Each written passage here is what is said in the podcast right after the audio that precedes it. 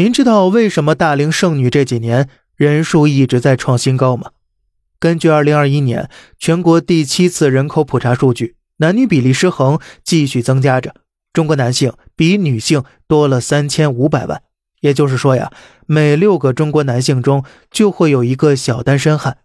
按照狼多肉少原则，女性应该比男性更有择偶权吧？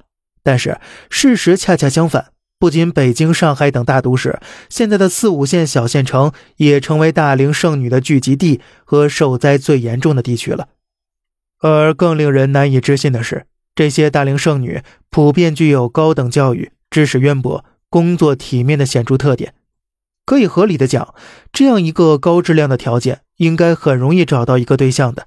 可是事实是呢，越是优异的女孩就越难脱单。所以这个结果的原因。是大龄剩女太挑剔了吗？客观的说呀，并非全是。首先，城市化的快速发展遏制了一些优质女白领的择偶权。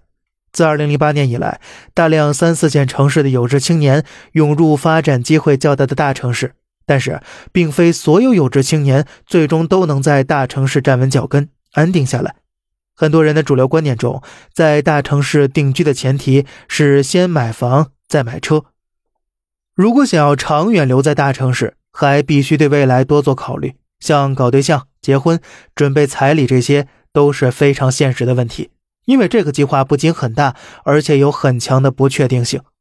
因此，很多男青年在大城市赚了些钱后，干脆回到家乡，过着比大城市轻松数倍的生活。然而，女性不同于男性，按照传统，买房并非女性的必要条件。其次，在三四线城市，适合女性的工作非常有限，因此很多女性干脆留在大城市继续发展。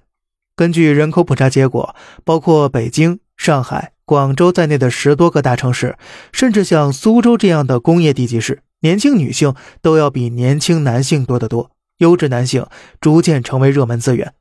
那么，为什么有些条件好的女性不去找条件一般的对象呢？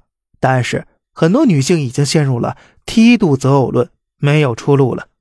也就是说呢，目前男女青年择偶倾向不同。当男人找不到条件相同的女人时，他们会选择向下兼容，找到比自己条件稍差些的单身女人。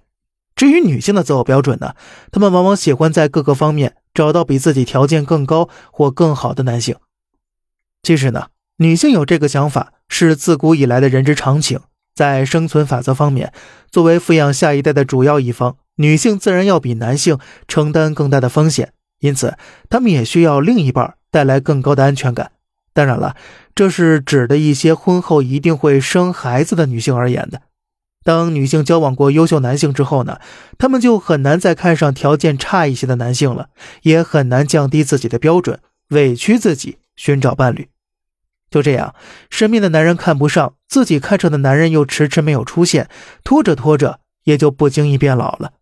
因此，A 等男性寻找 B 等女性，B 等男寻找 C 等女，C 等男寻找 D 等女。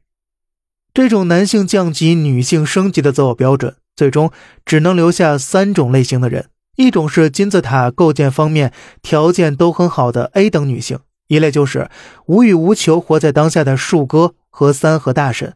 当然了，还有一个基数庞大的同性恋群体，因为他们并不需要女性。如果说剩男败在自己的能力不足，那么剩女就是败在了自己的认知太高了。如果一个男人想脱单，那么他应该提高他的认知能力，赚更多的钱；如果女人想脱单呢，她应该改变她的认知方式，放松心态，容忍和接受另一半的细微缺陷和缺点。毕竟人生哪能都如意呀？万事只求半称心，无论是一个人还是两个人，幸福的生活才是最终的目标。好了，这里是小胖侃大山，每天早上七点与您分享一些这世上发生的事儿。